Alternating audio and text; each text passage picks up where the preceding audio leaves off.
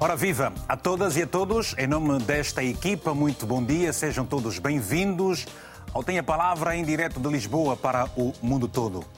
As últimas eleições no Brasil foram as mais polarizadas de sempre e para vencê-las, Lula da Silva teve de enfrentar Jair Bolsonaro numa segunda volta. Mas em menos de 15 dias de ter tomado posse com um novo chefe de Estado da República Federal do Brasil, em cerimónia que não foi testemunhada pelo seu antecessor, Luiz Inácio Lula da Silva, que está no cargo pela terceira vez e pelo Partido dos Trabalhadores, confrontou-se na segunda-feira com uma invasão aos órgãos do poder, algo que nunca se viu em 200 anos de democracia no país. Os bolsonaristas invadiram as infraestruturas do Poder Executivo, Judicial e Legislativo em Brasília, num ato que foi classificado como violento e comparado à ocupação do Capitólio nos Estados Unidos, realizada por manifestantes da extrema-direita em 6 de janeiro de 2021, após a derrota do ex-presidente Donald Trump nas eleições. E este é o tema dessa semana: ataque às, às instituições do poder no Brasil. Se deseja participar, já conhece o nosso número de telefone, está aí na tela do seu televisor. E eu faço questão de citar: é o 00351 962 494 543 são meus convidados por vídeo eh, chamada Orlando Vitor Muongo especialista em relações internacionais, está na cidade de Luanda, em Angola, e a partir de Cabo Delgado, em Moçambique, está o Zito Pedro, analista político. E teremos também, ao longo deste programa, o jornalista Junuel Gonçalves, a partir do Rio de Janeiro, no Brasil. Aqui nos estúdios em Lisboa, tenho a professora Carmen Fonseca, também é investigadora e docente de Relações Internacionais na Universidade Nova de Lisboa. E antes de colocar qualquer pergunta aos nossos convidados, vamos relembrar as palavras do presidente Lula da Silva sobre a invasão ao coração do poder no Brasil. Eu queria dizer para vocês que todas essas pessoas que fizeram isso serão encontradas e serão punidas. Eles vão perceber que a democracia ela garante o direito de liberdade, ela garante o direito de livre comunicação, de livre expressão, mas ela também exige que as pessoas respeitem as instituições que foram criadas para fortalecer a democracia. E essas pessoas, esses vândalos, que a gente poderia chamar de nazistas fanáticos, de stalinistas fanáticos, ou melhor, de stalinistas não, de fascistas fanáticos, sabe, fizeram o que nunca foi feito na história desse país. É importante lembrar que a esquerda desaparecida e nunca vocês leram alguma notícia de algum partido de esquerda, de algum movimento de esquerda, invadisse o Congresso Nacional, a Suprema Corte e o Palácio Planalto. Não tem precedente na história do nosso país. Não existe precedente que essa gente fez e por isso essa gente terá que ser punida. E nós, inclusive, vamos descobrir quem são os financiadores desses vândalos que foram a Brasília. Nós vamos descobrir os financiadores e todos eles pagarão com a força da lei esse gesto de responsabilidade, esse gesto antidemocrático e esse gesto de vândalos e de fascistas. Palavras de Lula da Silva, presidente do Brasil. Professora Carmen, sobre os últimos acontecimentos no Brasil, o que ainda não foi dito e o que de mais importante já foi dito? Muito bom dia. Bom Antes dia. de mais, um prazer estar aqui convosco a, a falar sobre, sobre este tema. Bem, uh, foram ditas uh, coisas importantes e foram tomadas, mais do que ditas, foram tomadas medidas importantes para conter aquilo que, que se passou no domingo em Brasília e para evitar que se repita, para acalmar os ânimos e, acima acima de tudo, para evitar que sejam criados e, e continuados focos de tensão e de protestos mais violentos, não apenas em Brasília, mas, mas por todo o país.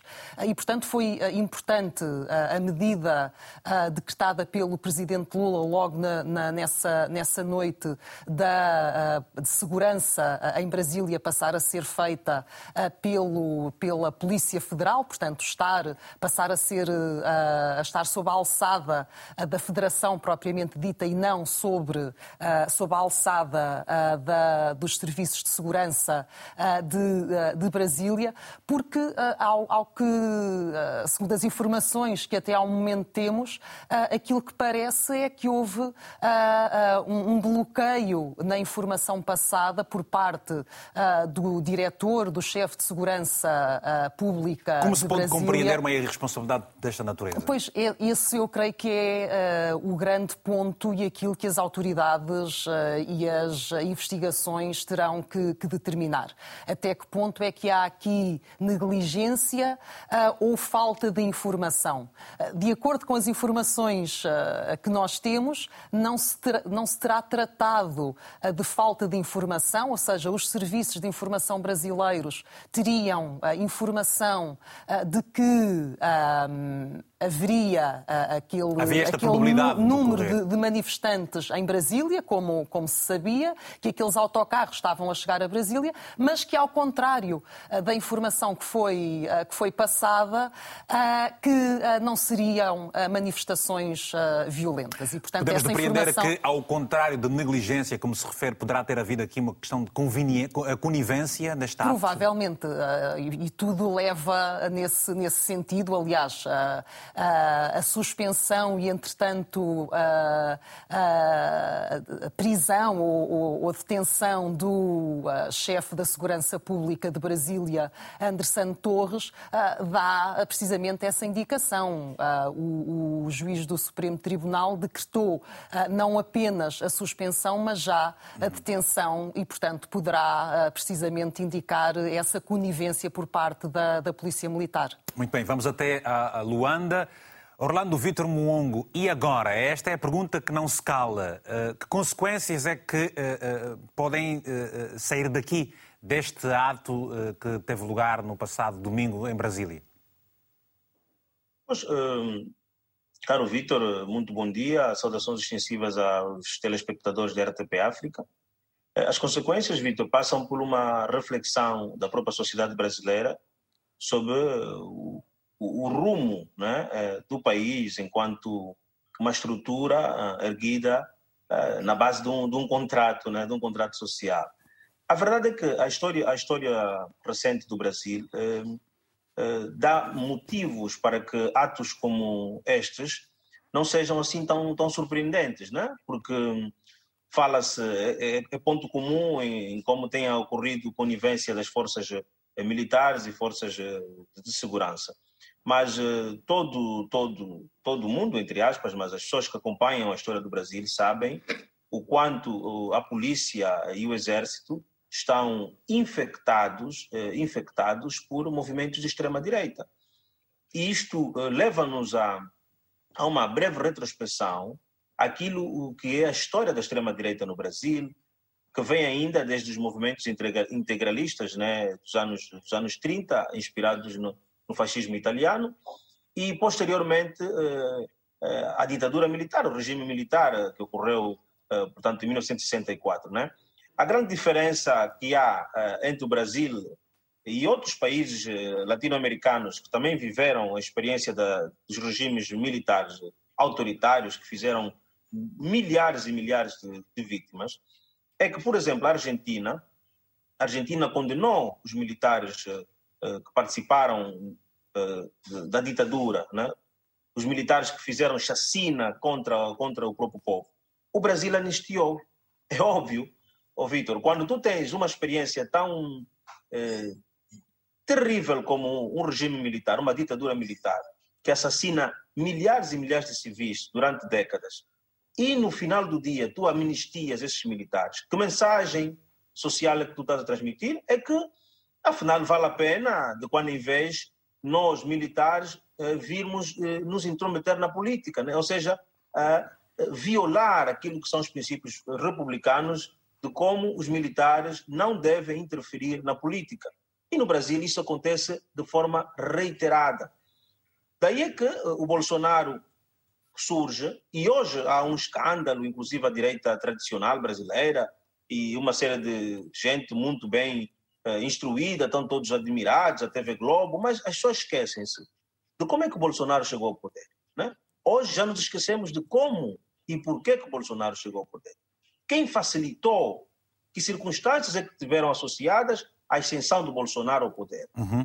Muitas das forças, muitas das forças hoje no Brasil que estão indignadas pela, por esse ato vergonhoso para a história, para a imagem do Brasil enquanto república, uma república bicentenária, que do ponto de vista político tem, tem, tem muito a, a ensinar, por exemplo, a nós, os países africanos, que temos menos de, de meio século de, de, de, de independência, uhum. é, é que tanta gente impregnada na elite política, eh, no judiciário, eh, os magnatas, a oligarquia, toda esta gente permitiu que Bolsonaro ascendesse, ascendesse ao poder através da perseguição contra a, a esquerda, contra o PT. Vamos... Não nos esqueçamos que Lula uhum. ficou 500 e, e, tal dias na cadeia. Vitor, isto para dizer o quê? Falando isso, toma, toma a referir às lições. Então, as lições, certo. que lições é podem ser tiradas daí? As lições que devem ser tiradas deste evento é que é necessário que se respeita a decisão popular, decisão se quisermos todos construir sociedades democráticas... Mas estamos, estamos convictos de, e cientes de que estas não foram eleições fáceis. Aliás, fizemos referência mesmo na abertura deste programa. Aliás, nós estivemos aqui nos vários debates e, e pudeste participar de um deles, onde se percebia exatamente a disputa reída entre Bolsonaro e uh, uh, Lula da Silva. Agora vamos até Cabo Delgado. Zito uh, Pedro... Ah, Zito, pergunto, e antes de olharmos para esse caso particular de, do Brasil, estás no epicentro uh, uh, de, um, de um conflito longo, Cabo Delgado, em Moçambique. Como é que estão as coisas? Em um minuto, só para a gente perceber a realidade neste momento com relação ao terrorismo. É uma parte que fazemos nesse programa. Bom, muito obrigado, Vitor. primeiramente, permita-me, antes de mais, agradecer à, RTP África pelo convite. É sempre bom estar aqui para debatermos temáticas que mexem o dia a dia do país, assim como do mundo. É, indo concretamente à questão, é, é, diria que, de forma geral, neste momento em Cabo Delgado, estamos minimamente, é, é, a situação está minimamente estável, é, os focos dos ataques vão reduzindo dia após dia, mesmo por conta também das estratégias que estão sendo levadas a cabo pelas, pelas autoridades eh, locais, nesse caso as forças de defesa, assim como os, os, os outros parceiros, que é a, as forças do Ruanda, assim como da SADC, que tem, em princípio, feito um trabalho de, de perseguição e é isso faz com que os, os insurgentes cada vez mais estejam a se dispersar. Ok. E, e, e isso é, é de salutar. Eh, deixa-nos uh, com alguma tranquilidade de perceber que uh, as coisas por aí estão uh, mais calmas. Relativamente ao caso do Brasil, estás em Moçambique há pouco menos de dois meses. Ah, estás em Moçambique, estiveste no Brasil por muito tempo. era previsível, dever-se-ia ter evitado. E a pergunta é exatamente essa. E agora? O que vai acontecer? Como é que fica a democracia brasileira? Bom, é, Vitor, acho que sou suspeito, né? Eu estava, como bem disse, há um mês atrás, estou a fazer o doutoramento no Brasil e estou cá desde, desde dezembro. Mas eu, antes de, antes de ir no e agora, permita-me fazer um pequeno contexto e acho que isso vai nos ajudar a percebermos o estágio que chegamos. É, a minha contextualização será em três dimensões. A primeira dimensão é o período eleitoral. É, repare que as eleições que antecederam a, a vitória do Lula foram marcadas por várias situações. Uma delas, muito bem disse na sua introdução, que é a bipolarização. Então, nós fomos verificando no contexto brasileiro uma grave, uma grande bipolarização entre a, a parte lulista e a parte bolsonarista. A segunda dimensão, a, a segunda característica, temos a questão do, dos fake news, que são, que são as mentiras foram, foram, foram disseminando dia após dia. E estas mentiras, aliados à bipolarização, nós chegamos naquele, no estágio que chamamos de é, é, ódio. Né? Então, o ódio, ou seja, a implantação do ódio, a implantação do ódio fez com que hoje em dia nós tivéssemos uma separação total e completa entre a ala esquerdista e a ala, e, e, e, ala progressista ou a ala centro-direita.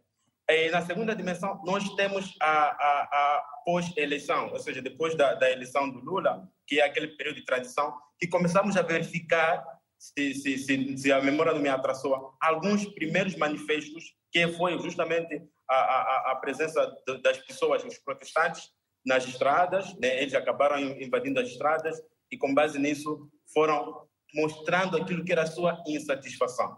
A terceira dimensão, que é justamente aquilo que aconteceu no domingo, que foi, por mim, considero sendo o corolário das várias sucessões de fenômenos e situações que a própria entidade, na altura, não, não estava a dar tanta importância por conta da conivência e das relações que existiam na altura, de, enquanto chefe de Estado Bolsonaro, e estas situações todas, nós tivemos justamente este, este, esta invasão. E agora? E agora diria que é, penso que é, a, a, própria é, a própria democracia em si está beliscada em Brasil, olhando pela pela própria vida, né, da democracia uhum. tem mais de 100 anos, então ela está um pouco beliscada, mas penso que o Lula, como chefe de Estado, é uma pessoa de extrema experiência, é uma pessoa que desde os anos de 89 que ele começou a concorrer, foi vivendo. Ou seja, Lula da Silva, ou seja, Lula da Silva saberá lidar com esta situação. Muito bem, vamos gerindo aqui uh, uh, uh, os nossos, o nosso tempo. Temos a primeira mensagem que vamos passar já a seguir, a mensagem que nos chegou, relembrando aos nossos telespectadores espalhados pelo mundo inteiro, caso desejam participar um, ao telefone, basta enviar uma mensagem. Sou o Assana Dabo, e por acaso ele mandou uma mensagem, mas se quisesse, por exemplo, falar aqui também em direto, era só, sou Assana Dabo, estou na Guiné-Bissau, liguem para este número de telefone e nós vamos ligar e, portanto, você vai participar, não precisa se preocupar com o saldo do seu telefone. E a mensagem desse nosso, nosso telespectador é a seguinte: o que aconteceu no Brasil é uma vergonha democrática. Os cidadãos que foram identificados nessa celeuma devem ser punidos de acordo com a doutrina brasileira. Os países que fazem parte da CPLP devem acabar com a violência gratuita. Muito obrigado por essa mensagem. Temos mais uma, é do Kendo Mangule, a partir de Nampula, em Moçambique, que escreveu o seguinte: a invasão das três instituições do poder no Brasil é o cúmulo do sistema fascista, abaixo o vandalismo. Muito obrigado. Professora Carmen, eh, eh, estamos diante aqui de várias perspectivas. Eh, o, o, o, Zito fala em beliscar da, da democracia, mas eu, eu, eu, lhe pergunto: o mundo condenou veementemente esses atos. estamos perante um crescimento cada vez maior da extrema-direita. Quais são os cuidados que os demais países deverão ter a partir de agora com aquilo que aconteceu uh, uh, nos Estados Unidos e agora no Brasil.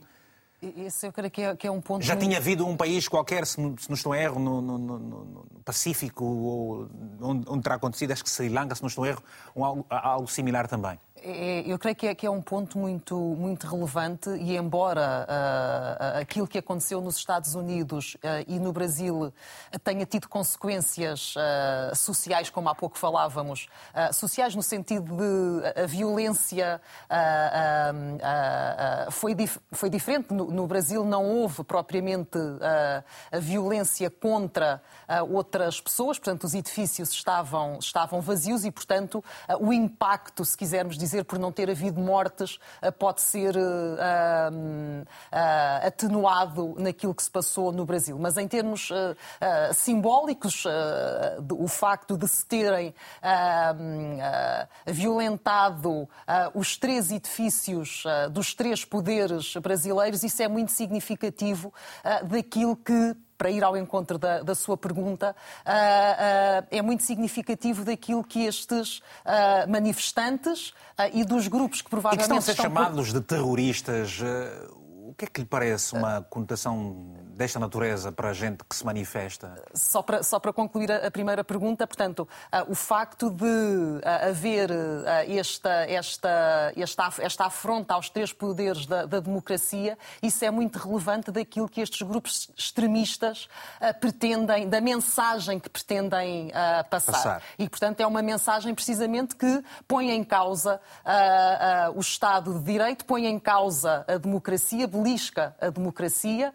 uh, e, e, portanto, é, é, é, acima de tudo importante que estes três poderes que foram, uh, que sofreram o ataque e que são os representantes da democracia permaneçam em sintonia para que a democracia brasileira se possa robustecer e, e, para que Brasil, continuemos a ter no Brasil o Brasil como a maior democracia da América do Sul e uma das maiores democracias uh, do mundo. Portanto, é, é, é um exemplo para outros países ah, onde a extrema-direita tem uh, crescido, uh, de que é preciso ter cuidado. Uh, não se olha a meios para alcançar os fins e no Brasil isso foi muito evidente e provavelmente pode, pode não ter sido pior, precisamente porque, apesar de tudo, os poderes e a democracia está a funcionar. Relativamente à questão sobre se são grupos terroristas ou se não são grupos eh, terroristas, a definição de terrorismo é algo muito uh, complexo uh, e os próprios, uh, as próprias, os próprios quadros jurídicos nacionais muitas vezes definem aquele que é terrorista de maneira diferente e, portanto, é difícil nós dizermos claramente se se trata de um ato terrorista ou não. de forma muito simples, simples, por norma, uh, um ato terrorista tem, uh, portanto, visa, acima de tudo, espalhar o terror, a violência, uh, espalhar o terror e a violência também para alvos que não estão diretamente relacionados com o fim e o objetivo desses grupos, tem na base uh, motivações uh, extremistas de, de, ideologias políticas ou, uh, ou religiosas, mas eu acho que, que tem que ser visto com alguma cautela tá esse, essa definição para, para, para, estes atos que foram extremistas, que, que representam uma, um, um, uma facção extremista uh, do, do, bolsonarismo, mas não sabemos também até que ponto é que uh, estes, uh, estes atos visavam efetivamente a imposição de uma determinada agenda política e se se vão repetir e tentar ser persistentes ao longo do tempo. Muito bem. Temos agora a primeira chamada deste, desta edição, o Horácio Miambo, a partir da Matola, em Moçambique. Horácio, muito bom dia. Tem a palavra, se faz favor. Bom dia. Bom dia, bom dia. Estamos a ouvi-lo. Sim, sim. Mais uma vez, para salientar o que está a acontecer no Brasil, uhum. é, muito obrigado por estar a participar do programa, Vitor. Estás de parabéns, porque precisamos mesmo saber o que é que está a acontecer no mundo em geral. Poucas pessoas estão exatamente com problemas de ouvir a notícia em geral. E, do meu ponto de vista, eu penso que o povo brasileiro não tem nenhuma razão, principalmente do que é que está-se a fazer acontecer em diante ao presidente Lula da Silva. No meu ponto de vista, o que eu pelo menos penso, estou aqui a salientar, eu penso que o presidente Lula chegou no momento mais certo e só para tentar ver e mediar. É, muita coisa ficou parado para o povo brasileiro no, na era do presidente Bolsonaro. Agora, esses ataques são ataques ridículos, são ataques que não se fazem perceber de onde é que nascem, são ataques que trata-se de um povo que não é nada humilde. Então, por mim, eu peço que, mesmo de verdade, o povo brasileiro, até este exato momento, eles não sabem o que é que eles querem.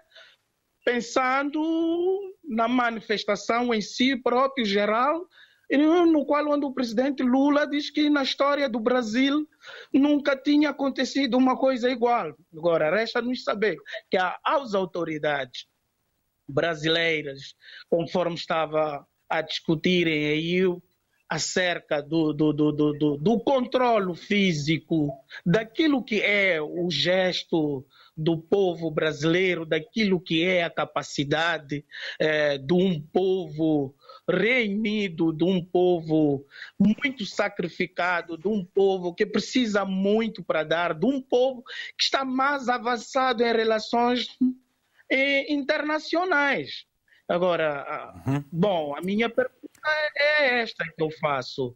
Cadê as relações internacionais no qual onde começou essa guerra toda, essa invasão toda, eles foram chegar até lá Obrigado. e até hoje ainda temos o, o, coisa, o desfecho do que é que está a acontecer. Obrigado, Horácio Miambo, pelo seu telefonema a partir da Matola, em Moçambique. Muito obrigado mesmo, muito bom dia. Temos uma outra chamada, já sabe, é simples para participar. Portanto, eh, caso o telespectador eh, esteja onde estiver, se deseja eh, fazer-se ouvir, enviar uma mensagem para o WhatsApp dizendo: Eu sou o Patrício Marques, estou em Angola e, por favor, liguem para este número de telefone que desejo fazer ouvir a minha voz também. Patrício, muito bom dia, tenha a palavra. Bom dia, é um prazer falar com você. Prazer é todo é... nosso, uh, uh, uh, Patrício Marques. Já percebi que é brasileiro. Está em Angola. Em... Sim. Sim, é, é... gostaria de participar do programa e. Faz favor, queremos e... ouvir a sua opinião. Qual é, qual é a opinião que tem relativamente aos últimos acontecimentos que tiveram lugar no seu país? A minha opinião é que o cidadão brasileiro está cansado de tanta, de tanta corrupção né, no nosso país. Certo. E eu vejo falar muito de é, é, democracia, Estado de Direito e essas coisas todas. Mas eu, eu, eu quero fazer uma pergunta. Esse Estado de Direito só vale é, é, para os poderosos? No caso lá desse presidente aí que, que, que ganhou, não vale para o cidadão? Porque esse cidadão aí que está sendo taxado de bandidos, eu acredito que são cidadãos né, que estão cansados das coisas que se passam no nosso país se fosse qualquer outro candidato a presidente da República que tivesse ganho as eleições, não, não teria nenhuma é, é, é, contestação. Contestação. Mas um, um, um, um cidadão, que, um ex-presidiário que vem e, Patrício, e ganha Patrício, essa, essas eleições. O, o Patrício sequer uh, se refere ao nome do presidente Lula da Silva. Nós, na abertura do programa, fizemos referência e acompanhamos aqui, tivemos vários debates no ano passado, dissemos que estas foram as eleições mais polarizadas, mais reídas de sempre. Lula da Silva só ganhou numa segunda volta e por poucos pontos percentuais. Ora, existem brasileiros que votaram, votaram em Lula da Silva, assim como muitos votaram também em Bolsonaro. Por que razão não se respeitam aqueles que votaram em Lula da Silva? Eu, eu, assim, no meu ponto de vista. Alô, Patrício? Sim. Faz no meu ponto de vista, no meu ponto de vista, essa, esse, esse povo aí que, que, que votaram em Bolsonaro, que eu, isso aí foi uma farsa. Isso aí é o que eu acho. Isso aí foi uma farsa. Não foi, não foi uma, uma, é, é uma votação legítima, tá entendendo? Isso aí foi uma armação. E em toda, em, em, os quatro anos que Bolsonaro passou no poder, foram sempre de perseguição de, de, é, de todos os lados, sem que o presidente é, é, é fosse provado nada é, é, contrário daquilo que, que a maioria dos petistas falam. Tá entendendo? Porque se você é, ver, se esse presidente Bolsonaro fosse tão presidente de tomar, assim como eu falo, não teria essa aclamação para que Bolsonaro continuasse no poder. Então, o, no meu ponto de vista, isso aí foi uma farsa, né? isso foi tudo armação, e, e, e, e, por isso que o povo não aceita, o povo não aceita. E esse mesmo povo que não aceita, e eu sou um deles, tá? apesar que estou em Angola, é, são cidadãos também. Agora, taxar o, o, povo que fez uma manifestação é, é, por uma coisa que eles estão reivindicando o direito de cada um brasileiro, eu, eu, eu não aceito. Obrigado. Porque eu vejo aí, tipo assim, eu, eu vejo que eles estão dando mais valor à, à escultura, à, à, à, à pintura, do que o ser humano. É o que eu vejo aí no Brasil, porque estou muito mais preocupado com essas coisas que foram destruídas aí, aí no Planalto do que com, com os brasileiros que vivem é, é, morrendo é, é nas filas de hospitais, que vivem passando é, necessidade, falta de emprego e, e, tudo. Então, é uma coisa que eu não aceito. Eu, eu agradeço aí pela participação e, e eu, eu, acho esse programa aí um programa é, que deveria ter mais programa nessa magnitude. Obrigado. Obrigado, Patrício Marques, brasileiro, uh, cidadão brasileiro que nos ligou, que, que falou connosco a partir de Angola. Esperamos por mais brasileiros. Claramente, Patrício Marques é um apoiante de Jair Bolsonaro. Queremos também ouvir também os apoiantes de Lula da Silva relativamente ao que pensam de tudo o que está a acontecer, quer sejam brasileiros ou não necessariamente, e para tal deverão ligar para o número de telefone que está na tela do televisor ou mandar uma mensagem e dizer liguem para mim, por favor. Eu estou aqui no Brasil, estou aqui na Polónia, estou uh, no Madagascar, estou na Rússia, liguem para mim, por favor. Nós vamos ligar, queremos é ouvir a sua opinião, ou se não puder ligar, falar, basta enviar uma mensagem que nós vamos passar aqui também. Orlando Mungo, voltamos ao painel e a pergunta que coloca é a seguinte: diz que existem pessoas e ou instituições que estão a financiar exatamente atos desta uh, natureza. Sabe-se de alguém, sabe-se de algumas pessoas, diz que Jair Bolsonaro é o principal uh, uh, causador disso tudo. Portanto, politicamente é esta acusação, mas legalmente é preciso que se prove. O que é que nos podes dizer? Uh, Vitor, isso é muito simples, né? porque não existe nenhuma ação de insurreição que não tenha nenhum financiamento. Né? E fica claro que há setores do agronegócio que financiam estes movimentos de contestação antidemocráticos. E por que, que são designados de movimentos antidemocráticos? Por uma razão muito simples. Né?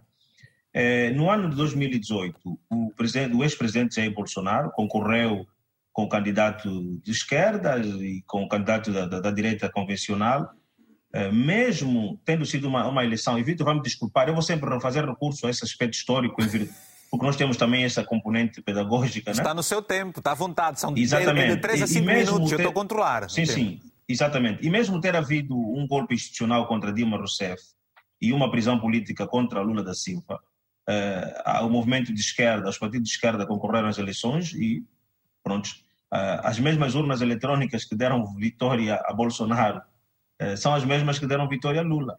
E estamos recordados, não, não temos memória de, de ter havido dela, uh, lá, depredação de, dos três poderes praticada por movimentos de esquerda. Então, a democracia tem regras, né? É verdade que as sociedades têm, são compostas por opiniões diversas, mas é preciso que se respeitem as regras os eleitores do Bolsonaro não podem agora vir alegar que as urnas que elegeram Bolsonaro em 2018 uh, eh, são fraudadas. Ora bem, em relação a, a, a, financiadores, é óbvio que há financiadores e as instituições brasileiras estão a trabalhar nesse sentido, mas é importante fazer menção e repetir reiteradas vezes que estes protestos que foram formados em frente aos quartéis no Brasil, logo após a, a vitória de Lula da Silva, só ocorreram por, por apoio dos militares né? Eu preciso reiterar isso, pelos fatores históricos que eu já me referi há, minutos, minutos atrás. E há uma necessidade eh, de se fazer um esforço a nível da sociedade brasileira para reeducar o povo. Existe uma franja, aqui uma, um instituto, vários institutos, na verdade, de pesquisa fizeram sondagens, né? O, o, Vitor, para ter uma ideia, que eh, de 2.200 inquiridos no Brasil, 18%, né, 78% não concordou com essas ações criminosas, mas 18% concordou com as ações criminosas. Né? É, o outro dado que a pesquisa Atlas é, é, publica é que, relativamente à implantação de uma ditadura militar, 73% de brasileiros não concordam e 9,5% de brasileiros concordam com a implantação de uma ditadura militar. Relativamente à invasão, se é um ato justificável ou não, a invasão aos três poderes, 53% dos brasileiros considera completamente injustificável, 27% considera justificável em parte, ao passo que 10% considera completamente injustificável. Ou seja, é, um, é uma ação criminosa. Mas existe na sociedade brasileira pessoas que acreditam que eh, esta ação foi praticada é, é, resguardada pela, pela, pela, pela, manifestação democrática. Não é verdade. E esta ação, e esta formação pedagógica, cívica, deve ser feita pelo Estado. O, o, ouvinte, por exemplo, com todo respeito à sua, ao seu direito de opinião, que falou de pessoas a morrerem à fome, com pobreza, mas o governo do Lula está tá a, menos de, a menos de 15 dias. Se ele protesta sobre corrupção, sobre miséria, sobre pobreza, sobre, sobre o que quer que seja, foi tudo praticado durante o governo Bolsonaro. Né? Pelo, pelo, que, pelo que sabemos, Lula nem sequer está tá um mês no poder.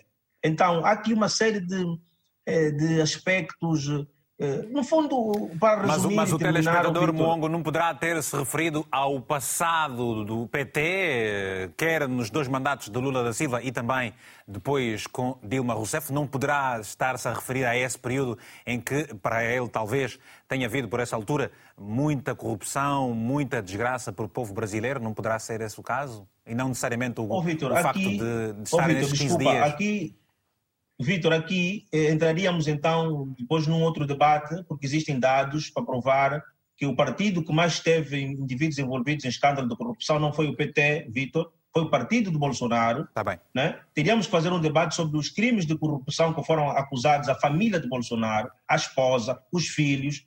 Quer dizer, o que nós estamos aqui a ver né, é, é que o, o neofascismo, a extrema-direita, ele adapta-se à realidade social de cada povo.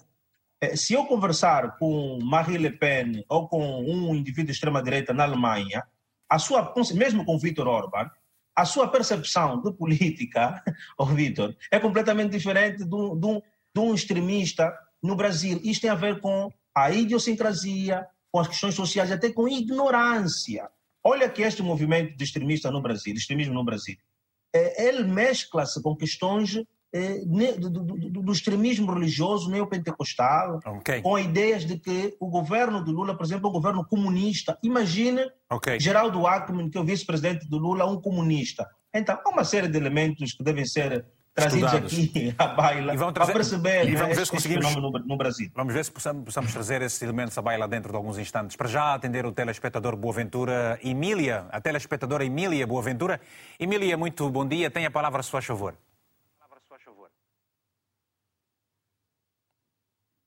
Alô, Emília? Estamos a tentar o contacto com a Emília, não está no momento. Vamos tentar o Marino uh, Moisés, uh, a partir da Lunda Norte, em Angola. Estamos a falar hoje do ataque às instituições uh, do poder no Brasil. Muito, muito bom dia, Moisés. Bom dia, Vitor Mendes, muito bom dia. Faz favor, tenha a palavra relativamente ao tema que estamos a abordar. O que é que lhe pareceu, o que é que lhe parece tudo isso okay, no Brasil? Eu vou ser Ok, muito obrigado, eh, Vitor. Eu vou ser mesmo telegráfico, na verdade, eu não vou ser muito, muito repetitivo. Eu gostaria muito, primeiro, é, é a velocidade da luz agradecer tá, por estar participando do programa e, e parabenizar. É, sou muito, muito grato por, por estar a, a seguir as tuas obras literárias que, que me motivou muito. E, além disso, falar um pouco de, de, deste acontecimento no Brasil. Isso é importante, É um pouco triste, é, é, muito triste, muito triste isto que está a acontecer, porque as mesmas máquinas, aquele, o, o nosso comentador ainda disse que a mesma máquina que elegeu Bolsonaro foram as mesmas que elegeram Lula. E Lula também é um exemplo de superação. Uh, as barreiras em que ele passou, aquele, todos os momentos que ele já passou, que uh, as, e não está no poder, porque há uma maioria que querem que ele ainda continue. E isso pessoas de uma outra província até aí eh, para poder fazer esse trago. Essas condições de transporte alguém financiou. Então, eh, eh, eu acredito que é muita gente, mas os, os bons mandatários que vão ser, devem ser responsabilizados criminalmente, né? Claro. E para falar que eu estou na, na Lunda Sul, não na Lunda Norte. Ah, ok. Está, em, que cidade, em que cidade é que está? Está, está no Dala? Saurimo, mesmo. Saurimo mesmo. Saurimo mesmo. Mesmo aqui. Sou, sou biomédico, estou aqui a exercer medicina. Ok. Fomos transferidos de Luanda para cá e estamos aqui no nosso tributo. Valeu. Muito bem. Uh, muito obrigado, Moisés, nosso telespectador que nos ligou uh, a partir da Lunda Sul, na província nordeste de Angola. Ora, estamos a falar então destes recentes ataques, desta invasão que tiveram lugar no Supremo Tribunal e também na, na, na, na no Planalto, no Brasil, aconteceu no último uh, domingo. Temos agora. Vamos voltar ao Zoom então, vamos voltar ao Zito Pedro. Zito. Vamos entender aqui um aspecto. O mundo condena esses atos, eh, mas há quem diga que este mesmo mundo condenou os atos no Brasil. Cala-se muitas vezes quando os mesmos atos decorrem de forma similar também em alguns países africanos. O que é que pensa sobre isso tudo? Bom, é, penso que isso tem mesmo a ver com o fator histórico. Né? É, nós, em princípio, estamos, estamos minimamente condenados porque a percepção que existe da África, por exemplo, é que ainda não assimilaram ou ainda não consolidaram as suas democracias. E desde mesmo os primórdios da implementação da democracia em África, no seu todo, sempre foi aliado a conflitos. Então, é tanto quanto natural ouvirmos conflitos pós-eleitorais, por exemplo. Razão pela qual, é, se calhar, a comunidade internacional acaba percebendo como sendo os nossos, o nosso modus operando, os nossos modos vivendo, né?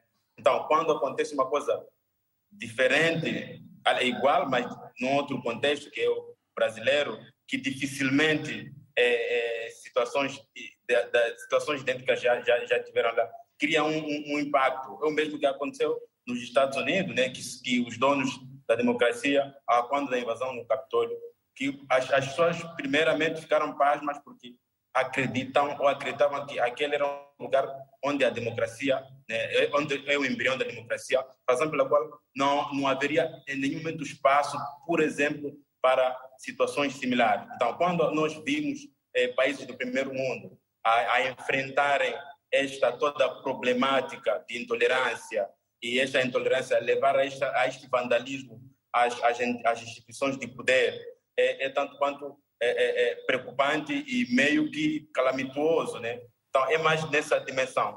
É, e para, se calhar, entrar em alguns outros, outros assuntos que acho, acho serem um pouco mais interessantes, tem mesmo a ver, por exemplo, com a questão do, do, do possível financiamento. Eu tenho uma percepção, tanto quanto alinhada, né, dos, dos colegas de painel, penso que todo ato, desde o início das manifestações, a, a, da, já da implantação das ruas, é, sempre tiveram alguma, alguma mão externa, e essa mão externa, acredito eu, que pode ter sido ou tem sido da parte do, do Bolsonaro, assim como dos, do partido pelo qual ele participa ou ele está integrado. Por quê? Porque não faz sentido, por exemplo, nas manifestações em que a, a população ocupou as estradas, existia uma logística por detrás daquilo repare que há, eh, existiam pessoas que traziam comida, distribuíam, e outras pessoas traziam as tendas para fazerem os acampamentos, e era uma logística que não é, que não é ocasional, que não é uma coisa é, é, é esporádica. Você percebe que é uma coisa. Ou seja, há grupos, há, há, grupos, há, há, grupos que uh, têm alguns interesses uh, comerciais ou outros que acabam por financiar estas instabilidades para verem os seus intentos, a, su, a sua pretensão uh, satisfeita? Obvia, obviamente, porque repare que o, o, Lula ele é da esquerda e geralmente a, a esquerda tende sempre a, a, a correr para algumas políticas sociais. E as políticas sociais muitas das vezes não, coadunam com aquilo que são as políticas do capitalismo como está, né? o empresariado nesse caso, o setor de agronegócio, que está a sentir um perigo na, pela presença do Lula, porque o Lula desde o início, desde os, desde os mandatos anteriores, sempre privilegiou as políticas sociais. E privilegiando as políticas sociais, ele sempre vai tentar aproximar o pobre a, a uma classe minimamente média. Então, esta aproximação, essa, essa, esse, esse exercício de puxar o pobre para uma classe um pouco mais aproximada, cria sempre uma rixa, cria sempre um incômodo para quem está okay. numa elite, para quem está numa classe social alta. Então, é mais ou menos este exercício que faz com que hoje, por exemplo, nós tenhamos este todo, este todo alariado. Aqui também há um ponto interessante, só para fechar. Terminar, faz favor. É, alguns, alguns relatos, por exemplo, alguns relatos que até o próprio Bolsonaro, quando veio em público repudiar estes, estes, é, é, é, esta invasão, ele comparou as, as que aconteceram em 2013, por exemplo, e em 2017. Mas ele esquece que em 2013, 2017, os manifestantes foram lá para poder repudiar certas políticas que estavam a ser implementadas na altura. Mas estes atuais estão a repudiar a eleição, ou seja, eles querem que seja uh, o Lula deixe o poder. Ou seja, então, isso, por isso, algum momento, considera-se como sendo um ato de golpe, ou seja, um vandalismo propriamente dito, para poder inviabilizar a gestão de uma, de uma certa e vamos, e vamos daqui a pouco saber também daqui da professora uh, uh, Carmen como é que será a vida de Lula da Silva nos próximos anos. É, é este é o início de vários protestos a esta dimensão que terão lugar no Brasil ou não. Eugênio uh, corrija-me se faz, faz favor se eu, estiver, uh, se eu tiver dito mal o seu nome, está na Zambésia, em Moçambique. Eugênio, tem que aparecer Eugênio pão, mas em inglês. Eugênio o quê? Eugênio Bread. O último nome é o apelido Bread, é pão em inglês, bread. Ah, pão, bread, ok, yeah. Yeah. Eugênio Bread. Percebi. É que na minha Corre. terra o pão é quibeu. Está bem. Vamos lá então, okay. Eugênio, Eugênio, Eugênio Bred. Uh, o que é que pensa sim, desta sim. situação no Brasil, se faz favor? Um, eu, como uh, politólogo, porque eu fiz ciências políticas, eu queria só começar a dizer que o Bolsonaro agiu mal, não agiu como um brasileiro, não uhum. agiu como um humano, agiu como um indivíduo uh, terrorista, eh, porque não podia incitar a violência com seus simpatizantes contra o Lula. O Lula ficou preso, cumpriu com a cadeia, fez a sua campanha, na primeira volta não passou, foi a segunda volta passou, devia ser respeitado o voto do povo que elegeu o Lula da Silva. Ou seja, Porém, Eugênio, ou seja, vou... Eugênio, ou seja, se Bolsonaro tivesse reconhecido a sua derrota e se estivesse presente na tomada de posse com uma mensagem de uh, uh, apaziguamento, de reconhecimento, respeito, lançando o país para frente, respeitando o, o, o, o, portanto, o resultado, nada disso teria acontecido? Nada podia acontecer e ninguém das províncias podia sair para o Planalto, a Justiça, para partir isso. Nós estávamos a assistir em direito. Isso está nos ensinar aqui na África, coisas feias. Isso não se pode fazer para um país como este como o Brasil, estamos a falar de Portugal, etc. Não se pode fazer. Não se pode fazer. Eu, eu voto contra a atitude do Bolsonaro.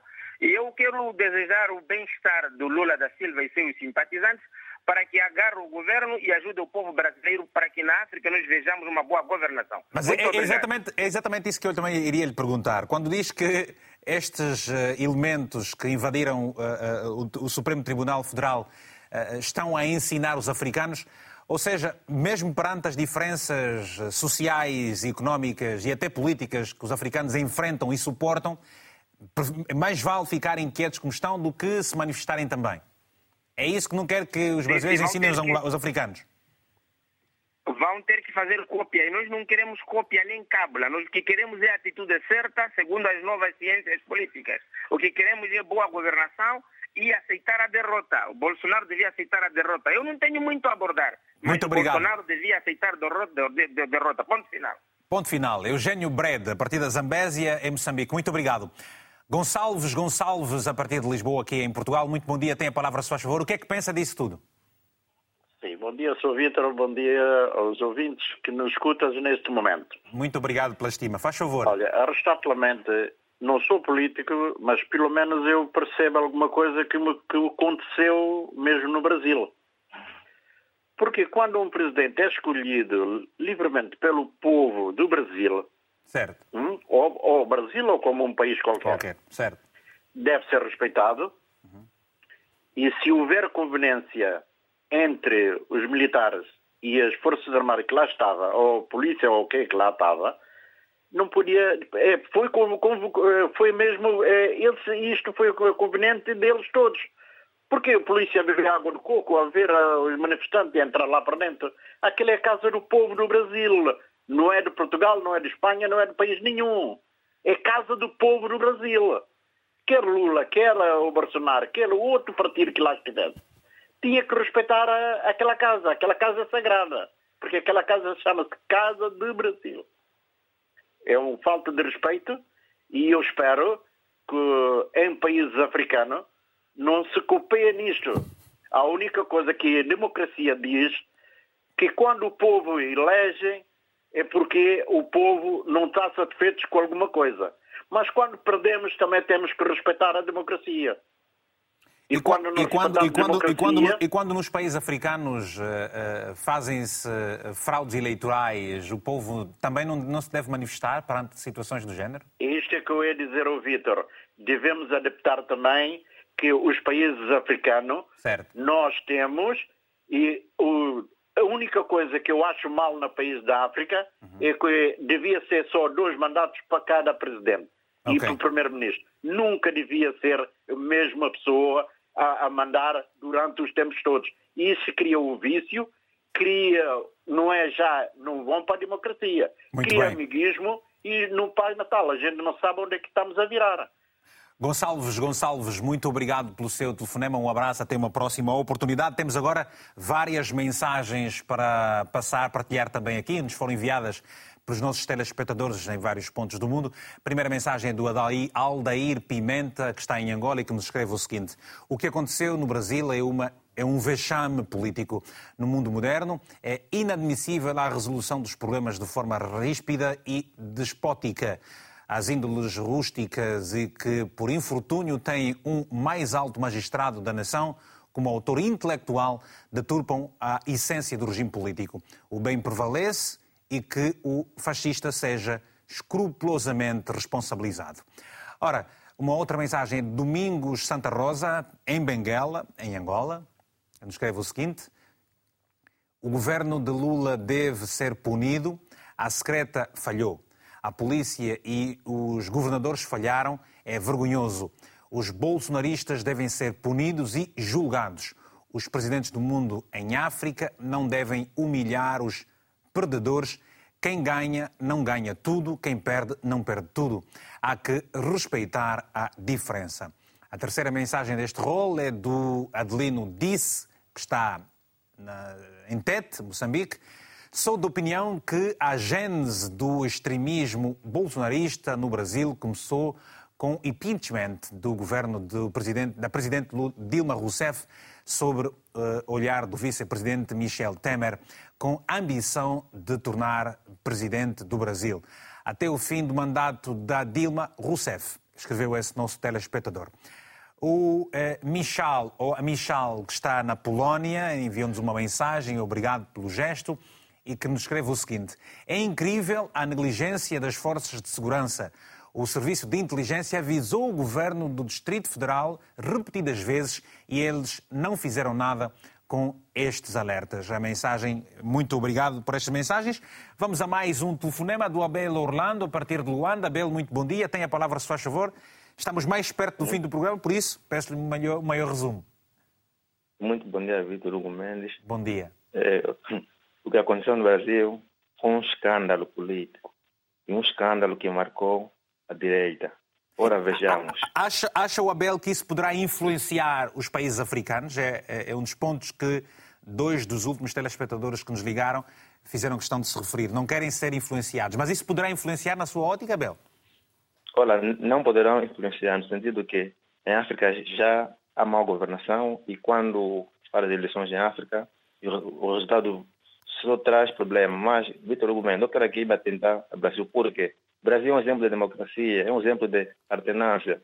A direita tinha que ter calma, não financiar esses atos. Porque, vejamos, Bolsonaro viaja para os Estados Unidos, o diretor da Polícia Federal viaja para os Estados Unidos, o, o fica calado. Há uma mão invisível aí que está a financiar para manchar o, o retorno do Lula no poder. Por isso que os autores desses atos devem ser punidos consoante a lei brasileira, para que isso não aconteça. Olha, mas o pior, foi invasão na sede dos três poderes, diferente dos Estados Unidos, que postam num poder. Então, isso é um escândalo da democracia. Acho que isso não pode voltar a repetir. Os autores devem ser punidos severamente. Isso é mais exemplo para outros países. E o Brasil até dá exemplo disso. Um, um, um país polarizado, tudo bem, que volta às eleições agora. Tinha que ter calma, a direita, esperar as próximas eleições, se o povo vai votar no candidato deles ou não, e a vida não para. Um resultado eleitoral que dá vitória a Lula faz com que essa gente, toda, toda a gentalha, invada o, o Congresso, ainda mais com conivência da polícia. Vitor Hugo Mendes veja o vídeo, há vídeos de policiais a tirarem foto ou selfie com manifestante. O pior de tudo. Vitor Hugo Mendes tem okay. a palavra. Muito bom dia, bom trabalho. Bom dia, Abel Orlando, eh, por, essa, eh, por esse telefonema. Ora, uh, vamos agora para um, um momento. Eu, eu, eu, recebi, vou aproveitar a fazer uma parte, eu recebi umas, algumas mensagens que nós costumamos partilhar também estas esse tema nas nossas redes sociais e particularmente no meu Instagram. Uh, uh, recebemos a mensagem do, da Roma, Romorga, Romorga Domoras, que nos escreveu o seguinte, uh, mas depois tem a pergunta que também lhe coloquei. Os atos como de ontem, portanto foi no, no domingo, já haviam acontecido no Paraguai há alguns anos e no Sri Lanka. Os 1.500 presos podem ser considerados presos políticos? professora? É uma pergunta uh, que requer algum conhecimento jurídico uh, que, eu, uh, que eu não tenho. e não, não poderei responder com sim ou não relativamente, relativamente a isso quer dizer, depende, vai depender também daquilo que se apurar relativamente ao que efetivamente se passou naquele, naquele dia. Se... Eu, eu estive a ler agora que na aferição de toda essa situação que aconteceu, se as pessoas forem efetivamente condenadas, podem levar uma, uma pena até, de até 12 anos, o que é todo bom.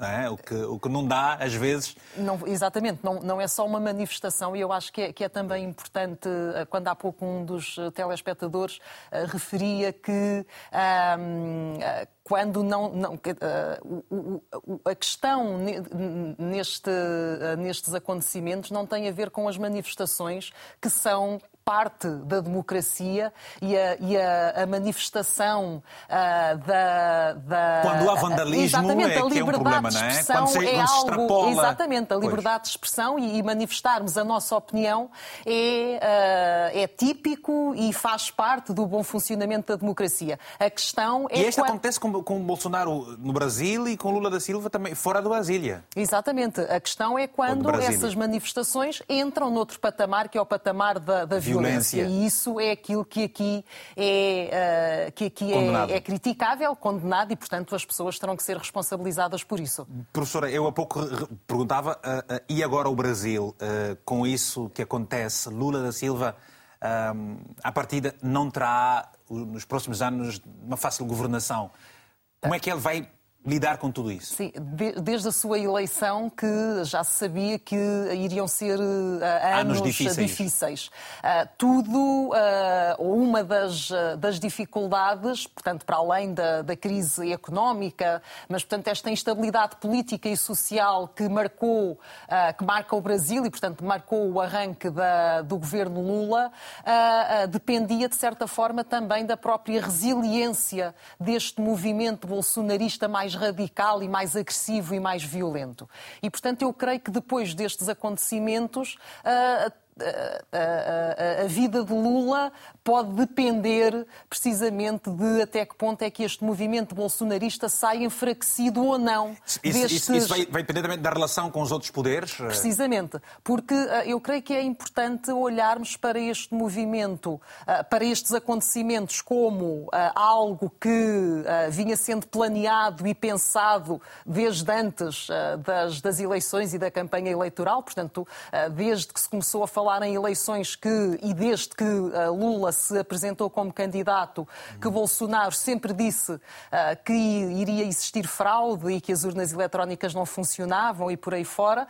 Uh, e, portanto, agora teremos que perceber se isto foi o culminar uh, dos, deste processo. Uh, de, o início de, de, Ou se irá manter e, portanto, se, este, se esta posição mais radical deste movimento bolsonarista vai, vai persistir. Avançar. Acha que avança mais rapidamente este protesto na dimensão que teve lugar pelo facto de Lula da Silva, logo ao início do seu mandato, ter uh, assinado vários protocolos que cortavam ali uma, uma relação com o passado, onde muitos interesses empresariais foram eu creio visados. Que independentemente, eu vejo isto, como estava a dizer, mais como um processo que foi iniciado há algum tempo e não como uma consequência dos atos de Lula depois de tomar posse, dos discursos de Lula depois de tomar posse. Independentemente okay. daquilo que ele dissesse, o, o movimento está de tal forma inflamado que teria que uh, queria manifestar-se desta forma. Há que ter uh, pulmões para, para suster tanto fogo, não é? É verdade. Vamos agora a, a, a, mais um telefonema. Temos eh, um telespectador que nos liga, já saberemos o nome. É o Nicolau, uh, Nicolau Pedro, a partir de Luanda. Nicolau, muito bom dia. Tem a palavra, só favor.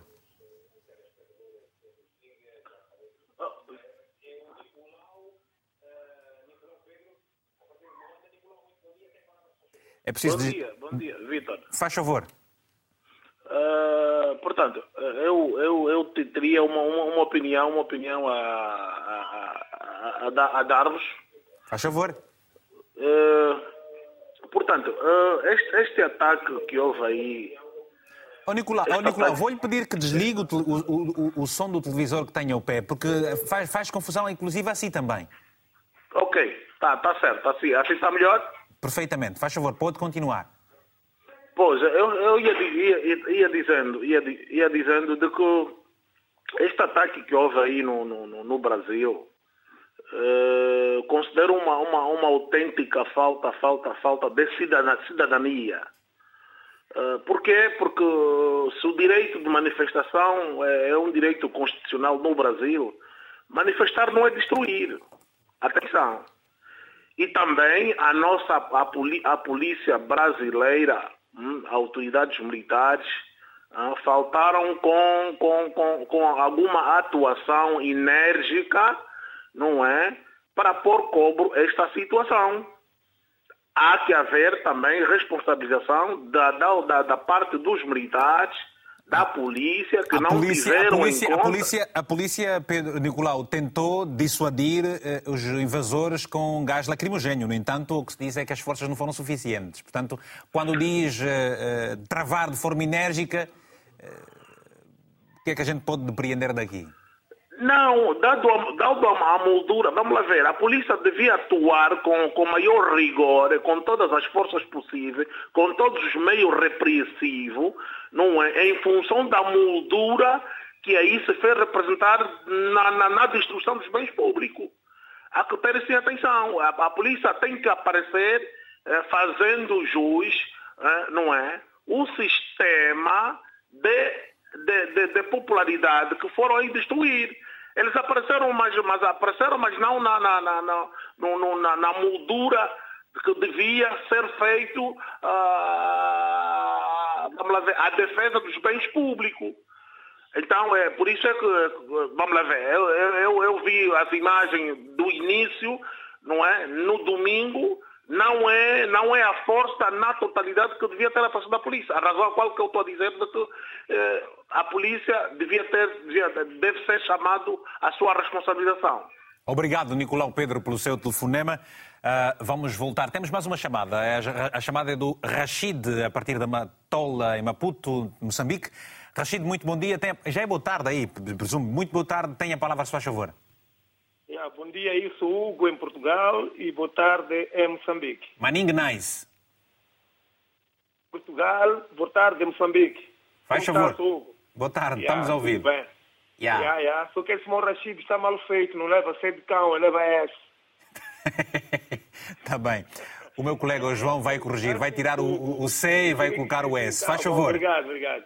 É assim, no contexto do Brasil, o que a gente vê, a direita, incluindo o Bolsonaro, né, queriam enterrar o, como é que se diz, o presidente Lula, logo a primeira. É por isso que houve até, como é que posso dizer, houve uma acusação de que corrupção, Petrobras, muitas coisas aí que aconteceram para o presidente Lula. Uhum. Mas para dizer que eles não contavam que, que o Lula ia acordar para a ribalta. Ia acordar para a ribalta e sendo presidente do Brasil novamente. Então, isso incomoda muito a direita brasileira. vou alargar mais o assunto para os bolsonaristas. Não sei se está a perceber. Estou Agora, a que é uma vergonha é porque foram invadir os, os, os, os três direitos, os, três pilares da democracia brasileira, que é o Senado, é o Planalto, etc, etc. Então, para dizer para mim que isto aqui é uma coisa que já vem montada há muito tempo e que não se diz, e, e não tem explicação como é que os manifestantes ficavam em quartéis, ao lado dos quartéis, nas tendas, e que, epá, isso é muito esquisito isso, isso não, não é normal num país democrático para mim. Então, para dizer que a própria polícia militar está infiltrada com pessoas da direita, está cheio de bolsonaristas, para não falar do exército. Agora, o que eu gostaria de saber é, será que o Lula terá poder de mexer as chefias militares? Terá poder de mexer as chefias da polícia militar? Ou então isso não virará, não virará um golpe contra ele? Porque tinha que mexer essas grandes chefias todas. Meter pessoas leais, existem militares que são leais à esquerda. Então que ele faça isso e o Brasil vai continuar a andar. Temos que ter responsabilidade, principalmente o senhor Bolsonaro, que responda na justiça e pague o que fez. Porque esses não acordaram de noite para dia para ir fazer vandalismo, não. É uma coisa já orquestrada, premeditada. O resultado é esse, uma grande vergonha autêntica. Muito obrigado, Hugo. Obrigado, Rachid, a partir da Matola. Um abraço bem forte para si. Agora temos várias mensagens. Vamos começar pela mensagem do Isaac Jesus. Ah, desde a província do Mochico, em Angola, que nos escreve o seguinte: os recentes acontecimentos no Brasil mostram claramente que uma parte dos apoiantes de Bolsonaro não possui maturidade política para compreender que em Estados democráticos e de direito o povo é o soberano e os últimos resultados das eleições só mostraram claramente a vontade do povo brasileiro. É necessário que as autoridades imponham a ordem e responsabilizem os verdadeiros promotores destes atos vergonhosos. Uma outra mensagem é de Patrício Marques, eh, em Angola. Foram 12 anos do PT no poder, quase acabam com o país e agora voltaram para terminar o serviço. O problema é que o brasileiro não fica calado como muitos cidadãos de outros países, exemplos de muitos cidadãos africanos. Esse nosso telespectador já, já também participou do telefone aqui. Muito obrigado por isso. E a terceira mensagem deste rol é do Adriano Eliseu, em Moçambique, que nos escreve o seguinte sobre a invasão dos três poderes no Brasil, só se pode dizer e escrever a seguinte expressão: Putin, Putin Trump, Bolsonaro. Putin igual, Putin uh, igual a Trump igual a Bolsonaro. Portanto, uh, a mensagem deste nosso telespectador. Vamos, estamos a terminar. Vamos a mais uma chamada. Francisco Cajama é o meu amigo uh, que está uh, na Lunda Norte. Olá, telespectador, muito bom dia. Moanangana, é como se diz aí, né? Uh, seja bem-vindo, tenha a palavra a seu favor. É claro, claro, o Gomes, o Gomes. Exato, exato, exato, exato, o Gomes. Muito obrigado pela oportunidade. O, o som do televisor. Eu, eu, eu aceito. No entanto, nós temos estado o, som a acompanhar do televisor. Atentamente. Chico, Baixo, o baixo som do televisor. Uh, como dizia, uh, temos estado atentamente a acompanhar todos os acontecimentos que se desenrolam, uh, portanto, no ataque às instituições do poder brasileiro, em Brasília mais concretamente. É para começar com tudo isso que aconteceu em, em, em Brasil, é para dizer que o Brasil é um país que, em termos de democracia, tem longos anos, um caminho longo percorrido vir eh, nesta altura acontecer um ataque a, ao poder eh, claramente constituído pela vontade do, de sufrágio universal, como pode ver, eh, eu noto três questões fundamentais. Primeiro, a ausência do Bolsonaro na tomada do posto do Lula, tal como os meus antecessores aqui no, no, no, no, programa puderam fazer referência a essa questão e também a fragilidade das forças de ordem e segurança.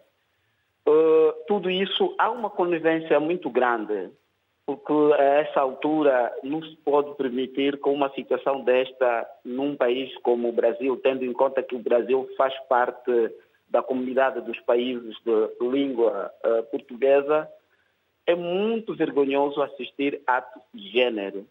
Isso é em cumprimento à própria Constituição uh, uh, da República Federativa do Brasil, sobretudo na pessoa do ex-presidente Bolsonaro. A ausência ditou quase tudo para que pudesse ter lugar uh, a este vandalismo que ocorreu nos três poderes do, do, do, do, do Brasil. Mas, contudo, uh, nós uh, apresentamos aqui o, o nosso sentimento pelo facto de isso ter ocorrido e desejamos sucesso, portanto, ao presidente eleito que possa trabalhar para, então, garantir aquilo que o povo brasileiro precisa nas suas vidas e, assim, então, melhorar a condição social de vida do povo brasileiro. brasileiro. Obrigado. Não é tudo, o Lula é prosperidade do povo brasileiro. Acreditamos que ele vai mudar muitas das políticas que o Bolsonaro não conseguiu levar a cabo. Em que cidade da Lunda Norte é que se encontra? é o nosso contributo que tínhamos a partir da, da Lunda Norte. Em que cidade é que se encontra, Cajama? Não percebo. Em que cidade é que se encontra? De onde é que uh, Lunda Norte. Está bem, mas em que cidade está? Lunda Norte, Lunda Norte, Dundo, Lunda Norte. Ah, Dundo, Lunda Norte, era isso que eu quis saber. Muito obrigado, até uma próxima exato, oportunidade. Exato, exatamente. Vamos, vamos voltar. Orlando Vitor Muongo, uh, especialista em relações internacionais. Jair Bolsonaro tem um passaporte diplomático que já venceu, já expirou, portanto, no passado dia 1 de janeiro tem 30 dias para sair dos Estados Unidos e no Brasil há um juiz que já decretou, uh, uh, um, como é que se diz, os bens, o arresto dos, dos, bens de Jair Bolsonaro. Bolsonaro não terá também uma vida fácil nos próximos tempos, por tudo o que fez ou não fez. O que é que acha? Pois, Vitor, muito antes desses eventos do dia 8, o partido PSOL já terá remetido uma, uma ação uma petição, eh, uma, um pedido de, de detenção do presidente Bolsonaro, ex-presidente Bolsonaro, exatamente por incitação à violência e por uma série de crimes que este partido eh, entende que Bolsonaro terá cometido, né? Isto foi anterior ainda às ações do dia 8. Agora, imaginem que depois desses eventos eh, será muito fácil relacionar o envolvimento de Bolsonaro a estes, a estes atos. Existem evidências de muitos crimes cometidos por Bolsonaro durante o mandato, uma série de crimes. É, eu acredito que próximos, nas próximas semanas é, há de surgir muitos processos, há muita gente interessada em, em, em, em punir Bolsonaro, mas não, punir, não uma punição por mero capricho, porque ocorreram efetivamente atos de lesa pátria. Né? Estamos recordados o posicionamento de um presidente durante a pandemia e as consequências que resultaram daí. A questão é a seguinte, eh, Vitor, relativamente à presença de Bolsonaro nos Estados Unidos da América, os Estados Unidos da América vivem ainda o trauma do, eh, do, do ataque ao Capitólio. E fez, fez um ano agora em janeiro. Né? É, por outro lado, eh, eu não vejo político nenhum nos Estados Unidos que a esta altura queira associar-se a Bolsonaro. E volta e meia faz aqui muita, um, um paralelismo entre os eventos do Capitólio com os eventos do, eh, portanto, dos três poderes no Brasil. E, um e, é, verdade, e é verdade que uh, Lula da Silva vai uh, ser recebido por Joe Biden nos próximos tempos. Pelo menos há, há, há informações que vê, de, alguns jornais americanos que veiculam essa notícia no dia de ontem à noite. Efetivamente, Vitor, embora a Lula da Silva não seja o presidente ideal para Biden nem para os democratas, mas interessa, é preferível para os Estados Unidos estabelecer uma eh, relação excelente com o Brasil eh, do que ter o Brasil, por exemplo, muito mais próximo da Rússia. Né? Temos que olhar para o contexto energético em que nos encontramos, vide, vide o retomar das relações entre os Estados Unidos e a Venezuela. Né? O Brasil não é um país qualquer, é um país extremamente importante. É um país importante para a questão alimentar, para a questão energética do globo todo, né? E para nós da CPLP e para nós dos Palopes, interessa, na minha perspectiva, que tenhamos um Brasil estável do ponto de vista político, que tenhamos um Brasil com um governo que tenha capacidade de dar melhores condições de vida para os seus cidadãos. E o único presidente do Brasil, o único presidente na história do Brasil que provou que é capaz de dar melhores condições de vida aos brasileiros foi Lula da Silva. Inclusive, um aspecto que nos interessa a nós africanos, o único presidente do Brasil que estreitou eh, as relações excelentes com o continente africano, que reconheceu a importância histórica, que pediu desculpas pelo, pela, pelas consequências do tráfico de escravos, foi Lula da Silva. Daí que eh, esta questão eh, do paralelismo, voltando, né? essa questão do paralelismo é que no Capitólio não houve envolvimento de militares nem de polícias, certo? Houve sim a ação dos trampistas. No Brasil foi absolutamente diferente. Houve conivência, houve facilidade, inclusive, razão pela qual o ex-secretário de Segurança de Brasília já foi decretada a sua prisão. Uhum. O grande desafio, já para terminar, uh, Vitor, o grande desafio para Lula da Silva, doravante, serão efetivamente os militares. É, estamos recordados, o Vitor está recordado, na última conversa que nós tivemos aqui, não tem a palavra, eu apresentava, foi ainda antes da, das eleições, né? Certo. eu apresentava um receio relativamente a, ao, ao, ao, ao poder ou à capacidade de, de, Lula da Silva em contornar uh, o parlamento. Por incrível que pareça, sim, Lula, sim. fruto da sua capacidade, da sua experiência política, conseguiu um arranjo, conseguiu acordos intraparlamentares que lhe permitem já governar. No entanto, uhum. Enquanto não se resolver o problema dos militares no Brasil... Vai ser um problema mais sério só, Vai ser um problema. O Lula deve, deve, aproveitar agora. Por, Obrigado. Paradoxalmente, este ato do dia 8 uniu os três poderes. E este pois. é o momento certo, é o momento para a viragem que se precisa. Para Exatamente. Obrigado. É o momento certo que Lula deve usar para colocar os militares brasileiros no seu devido lugar. Obrigado. Temos agora uma mensagem, depois vamos, vamos, vamos ouvir também o uh, Zito Pedro. A mensagem que nos foi enviada pelo Joyce ou pela Joyce Duarte em Portugal, em Portugal é, é, é a seguinte: O Brasil inteiro quer Lula na cadeia. As pessoas de bem querem Lula na cadeia. Conhece o que acontece na África? É assim que Lula está planeando fazer riqueza para ele e os seus, uh, para ele e os seus, pobreza para o povo. Mas ele consegue enganar o povo dizendo que é socialista. Não, não aceitaremos o Lula. Vamos trabalhar para o seu impeachment.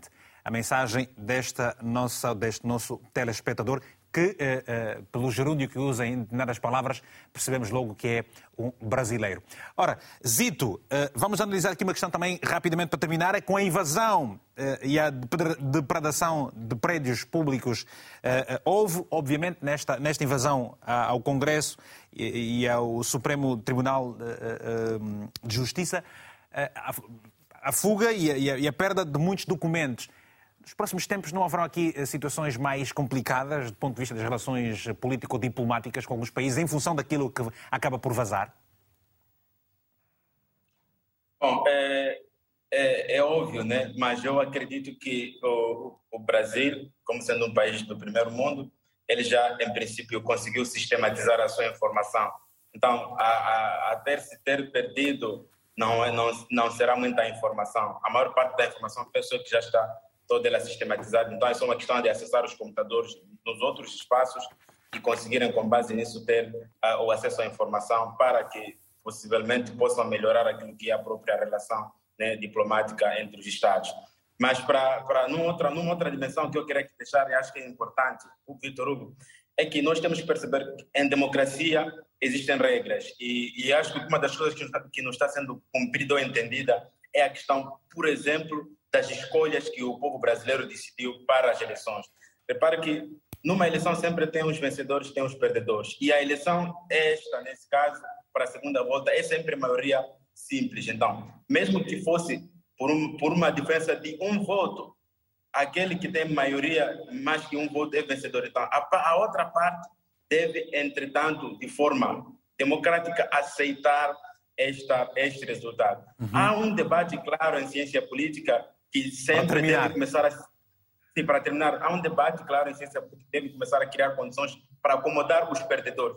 Mas até, até o momento o processo está sendo muito difícil. Obrigado. Para terminar, eu julgo que esta, este ataque, este ataque seria, eh, teria outros contornos se fossem negros, se fossem isso aí da favela, a atacarem o Planalto, a atacar o STF, a atacar okay. o Congresso. Obrigado. Penso que será, teria outros contornos Professora, as suas últimas palavras, está a acompanhar o tempo em decrescente aí, tem menos de um minuto, faz favor. Bem, eu diria que é importante que as Forças Armadas, uh, que até ao momento permaneceram em silêncio relativamente a isto, o que é bom porque, por um lado, não se pronunciaram a favor uh, dos manifestantes nem das invasões, mas também não condenaram uh, os ataques. e, portanto, eu creio que é importante que as Forças Armadas permitam que o governo Lula, o governo de Lula, possa exercer o seu poder ao longo destes quatro anos forma pacífica uh, e que estas relações entre os civis uh, e os militares se normalizem rapidamente para que a democracia possa prevalecer uh, e o Brasil continue a ser uma grande democracia. Muito obrigado. Ora, como puderam acompanhar os nossos telespectadores, uh, são as palavras dos uh, nossos convidados de painel, a quem desde já agradecemos uh, a gentileza, quer do Zito Pedro e também do Orlando Vitor Mon, que se juntaram a nós desde de Moçambique e também em Angola, e aqui nos estúdios à professora Carmen Fonseca. Um agradecimento muito profundo, sobretudo, à sua universidade, a Universidade Nova, que tem estado connosco muitas vezes, com os seus professores e às vezes estudantes aqui nos diversos programas. Já sabe, hoje ficamos por aqui, o novo encontro fica marcado marcado para a próxima quarta-feira, às 10 horas de Lisboa. Sempre pode ver este programa logo mais às 22 horas eh, aqui em repetição ou, obviamente, pela internet em RTP Play e também em podcast. A Paula Gomes vai deixar o link na nossa página do Facebook. Passe por lá para comentar e partilhar. Sempre no final de cada edição fica aqui expresso fortemente um abraço africanamente fraterno. Até para a semana.